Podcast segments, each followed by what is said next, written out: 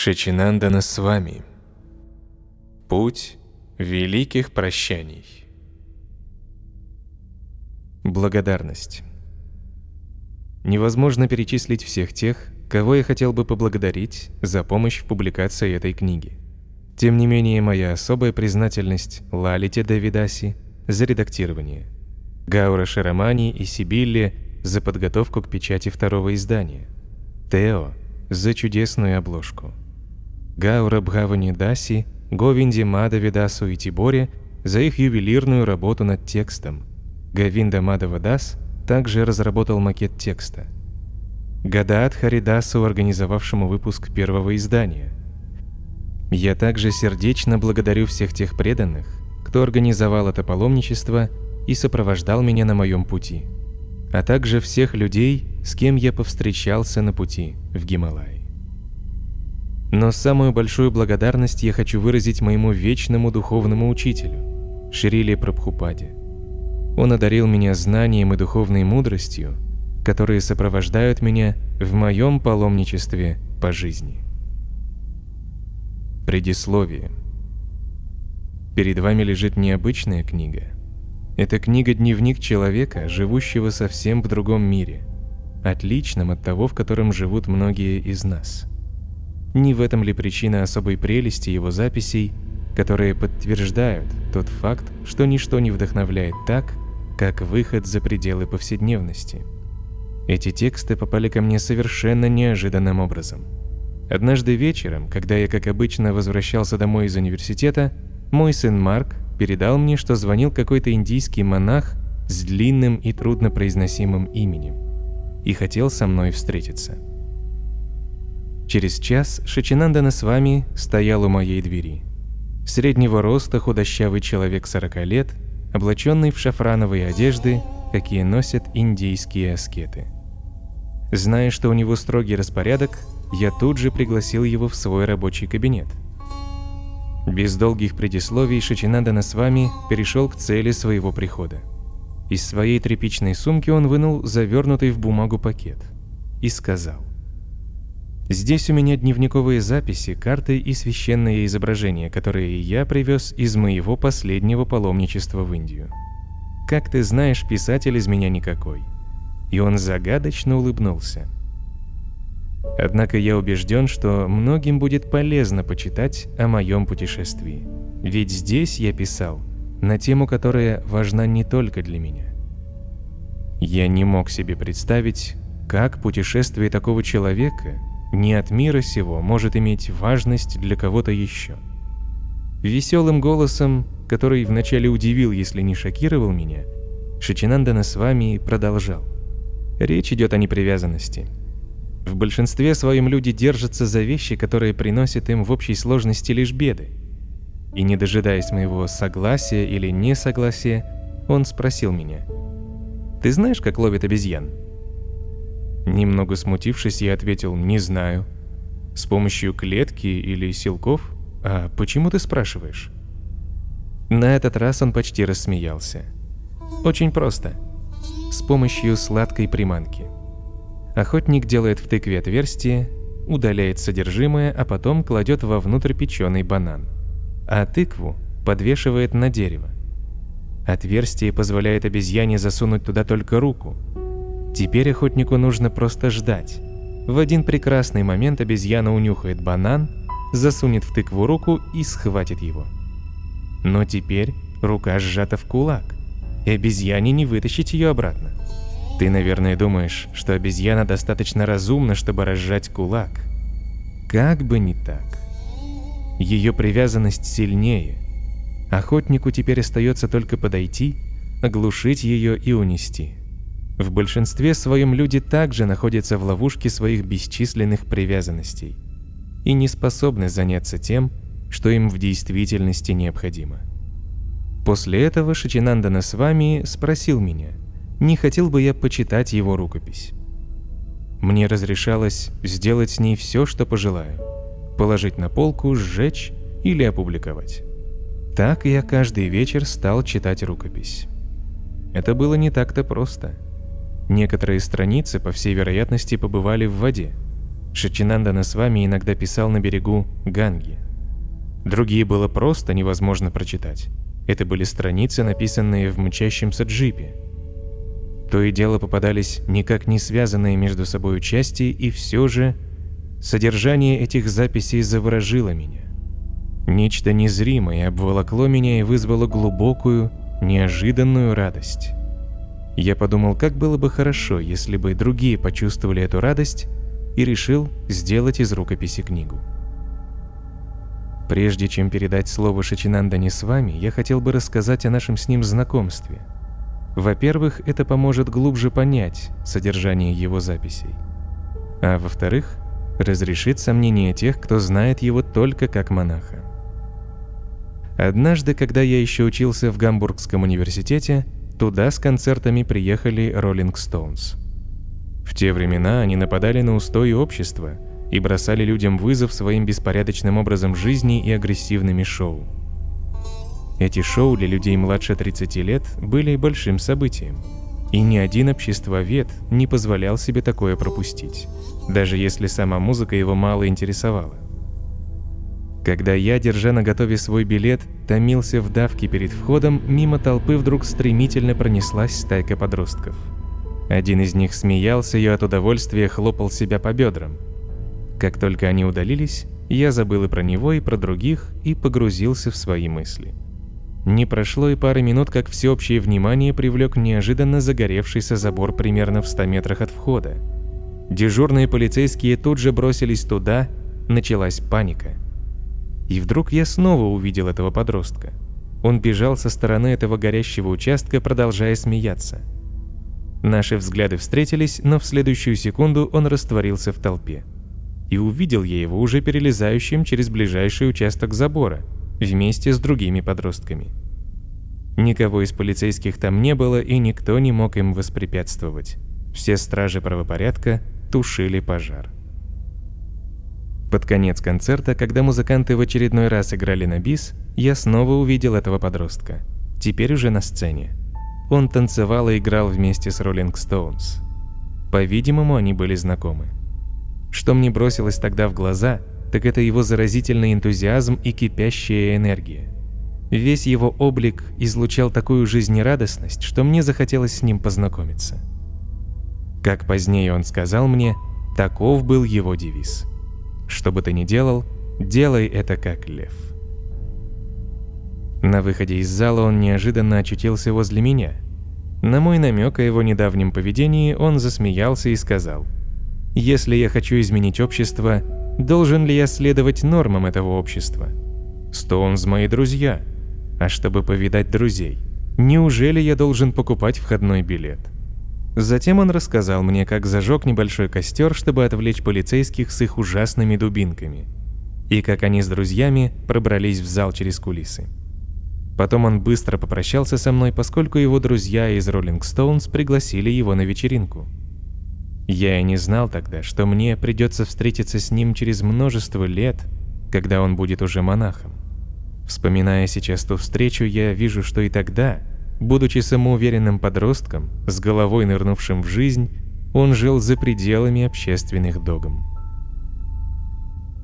Второй раз мы встретились при совершенно иных обстоятельствах. Я проводил серию лекций, в которых делал обзор мировых религий, в том числе индуизма. Поскольку я считал, что люди, занимающиеся духовной практикой, могут лучше меня рассказать о своей религии, я стал искать контакты с индийцами в Германии. Я узнал телефон Центра ведических исследований, и мы договорились о встрече.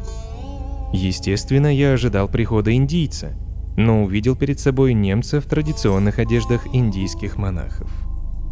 Гость представился как Шачинандана с вами. Первая часть его лекции была похожа на обычную университетскую пару – спокойно и солидно, правда иногда с заразительной веселостью, раскрывал с вами философские и практические аспекты индуизма. Мне он сразу понравился. Он был талантливым рассказчиком, и что мне особенно импонировало, не пытался никого обратить в свою веру. Затем настало время вопросов. Один студент спросил с вами с вызовом. «Вот вы европеец. Почему же вы выбрали для себя чужую религию?» Я не помню первую часть ответа, так как был занят планированием следующей лекции, но потом я стал невольно прислушиваться. Атмосфера в зале изменилась.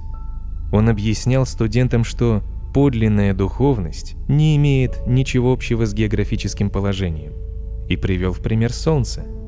То, что Солнце в данный момент находится над Индией или Германией, не делает его индийским или германским. Также неправильно соотносить с этими географическими понятиями такие объекты, как душа и Бог, или же духовное знание. Мудрый человек не обращает внимания на такие географические определения и пользуется духовным знанием как светом солнца, которое может находиться в любой части мира. Речь с вами неожиданно стала очень личной. Это была уже не просто официальная лекция. Он говорил о своей собственной жизни – слушателям стало ясно, что перед ними стоит человек, совершивший переворот. Переворот в собственном сознании. И ставший путником, проделавшим путешествие из одной культуры в другую. Все забыли про индуизм. Лишь его личность теперь интересовала аудиторию, и вопросы были теперь почти все личного порядка. Среди прочего он рассказал, что вырос в Гамбурге, что был обычным мальчиком – и целью его жизни была музыка, и что он хотел изменить общество, подобно многим его сверстникам. И тут я его вспомнил. После лекции у нас состоялся разговор. Вначале я еще не был до конца уверен, и спросил его, не был ли он году так в 1969 на концерте Rolling Stones в Эрнст Марк Халле. И вместо того, чтобы заплатить за билет, карабкался через забор – он задумался, затем внимательно на меня посмотрел и вдруг оглушительно рассмеялся. Мы сошли во двор, уселись на скамейку, и он стал рассказывать мне о своей жизни. В 16 лет он стал монахом, поскольку пришел к убеждению, что для того, чтобы в жизни людей что-либо изменилось, им вначале нужно изменить свое сознание. И начинать нужно с самого себя. Все это время он занимался переводом на немецкий язык древних ведических писаний, священных книг Индии. Помогал организовывать общины и центры, а сейчас пытается давать духовное знание другим, проводя общественные мероприятия и читая лекции в школах и университетах. В конце он спросил меня, нет ли и у меня интереса к духовному знанию. Я сказал ему, что в этой области для меня существуют только личные, то есть субъективные впечатления – Говорить здесь о знании в объективном смысле не представляется возможным. Я и сейчас придерживаюсь этой точки зрения, которую мой незаурядный друг все время ставит под сомнение. В третий раз я увидел с вами по телевизору. Поскольку моя жена американка, мы часто смотрим CNN, американский канал новостей. Однажды вечером передавали большой концерт из Москвы. Вдруг крупным планом показали Шичинандану с вами – Затем камера отъехала от него, и мы увидели огромный зал, полный танцующих людей. Диктор рассказывал о том, что после открытия границ Россия переживает многостороннее религиозное возрождение. В стране, где совсем недавно господствовала идеология коммунизма и атеизма, интерес к индийской духовной культуре весьма впечатляет. Этот сенсационный спектакль и концерт в Москве, организованный движением Хари Кришна, яркое доказательство того, что жажда духовной жизни в России стала много сильнее, чем когда-либо до этого. В этом репортаже мое внимание прежде всего было приковано к моему другу. Вот он очень сосредоточенно проводит церемонию поклонения. Всякий раз, когда он поворачивается к аудитории и, соответственно, к камере, можно видеть, как он взволнован происходящим. Мне даже показалось, что один раз я увидел в его глазах слезы, Наверное, ему радостно присутствовать на таком событии в стране, которая была наглухо закрыта для всех видов духовности, а теперь с восторгом приветствует его духовную культуру. Я никогда не говорил с ним об этом, но уверен, что для него это было доказательством универсальности ведической традиции. Традиции, чьим сторонником он был и является теперь. Я часто задаюсь вопросом, а счастлив ли мой уникальный друг – этот противоречивый клубок искрящейся человечности, незакомплексованной мысли и глубокой духовности. Если я вообще могу судить об этом, то должен сказать «да». По крайней мере, исходя из его собственного определения счастья. Конечно, его духовность и он сам были и будут еще не раз объектами нападок со стороны тех, кто называет себя ревнителями веры, всех этих охотников на секты и политиков. Но это обычное положение дел для тех, кто живет не как большинство. В социологии, в рамках которой я провожу свои научные исследования, известно множество во всех областях человеческой жизни ужасающих примеров нашей с вами нетерпимости. Впрочем, для людей, выбравших духовный путь, здесь нет ничего нового. Они понимают, на что идут. Вместе с тем у меня такое впечатление, что с вами живет в каком-то конфликте. С этого слова он начинает свои записи. Именно это он и хотел донести до меня, как я сейчас только понимаю, в лесной чаще Гунсрюка, в маленьком домике рядом с храмом, в его рабочем кабинете, куда меня тут же провел секретарь, несмотря на то, что перед дверью была большая очередь. Шичинандана с вами разговаривал по-английски с кем-то по телефону. Он дружески кивнул мне и знаком попросил садиться. Закрыв трубку рукой, он шепнул мне. «Я сейчас разговариваю с Индией. Есть фантастический план». Пока он разговаривал, я осмотрел комнату. Красочные полотна с изображениями Радхи и Кришны на стенах. Одна из стен полностью занята книжной полкой, сделанной из отменного дерева в середине которой теплый свет свечей освещает алтарь. В комнате был даже камин, в котором еще танцевали языки пламени и тлели угли. Наконец, Шачинандана с вами положил трубку и посмотрел на меня. «Сегодня ты увидишь мою жизнь изнутри. Посиди здесь тихонько в углу и, пожалуйста, не говори никому о том, что сейчас услышишь. Для твоих социологических исследований это будет интересная тема что беспокоит людей, ищущих духовное. И тогда стали один за другим входить и выходить все те, кто ждал у дверей.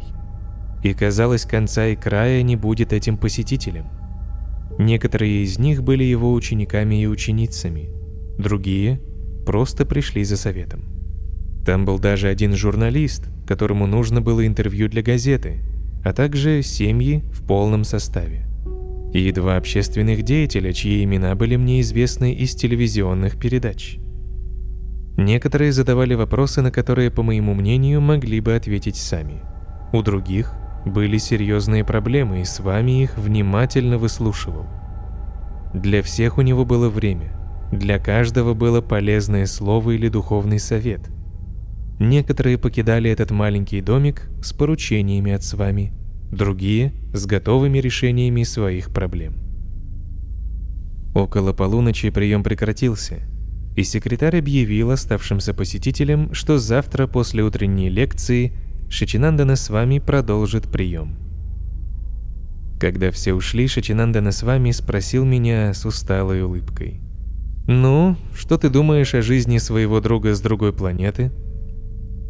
«Наверное, это отнимает много сил», Несколько неуверенным голосом отвечал я.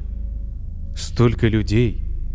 Дело не только в том, сколько это отнимает сил, это еще и огромная ответственность. Большинство этих людей принимает мои слова как абсолютную истину.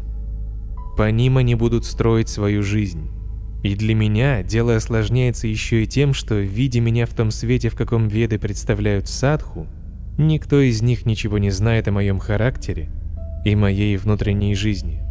И с очень печальным лицом он продолжал. Мне часто приходится говорить лишь общие фразы, потому что многим людям не хватает внутренней честности, которая позволила бы им общаться на более глубоком уровне. Духовная жизнь всегда индивидуальна и личностна, и ищущий может научиться ей только на этом уровне. Многие люди живут словно в стрючках. Они стараются лишь для самих себя, а если и помогают кому-то, то думают, что этим делают человеку одолжение. Они живут за фасадом, который скрывает их собственное «я». Над этим личностным фасадом надстроено еще множество фасадов. Фасад образования, фасад положения в обществе, политический фасад. Подобно тому, как сердцевина луковицы окружена многими слоями, жизнь людей протекает на различных уровнях. И пока мы не прорвемся к своей сердцевине, эти фасады так и останутся всего лишь бесполезными оболочками, кожурою вокруг нашего «я» и нашей истинной жизни. Лишь тот может познать себя и познать Бога, кто не держится более за эту кожуру. Читая записи Шачинанданы с вами, я часто вспоминал эти его слова. Тогда я еще не мог знать, что он говорил прежде всего о самом себе. Я думаю, ему удалось показать на своем примере, как можно разрешить сомнительность человеческого бытия.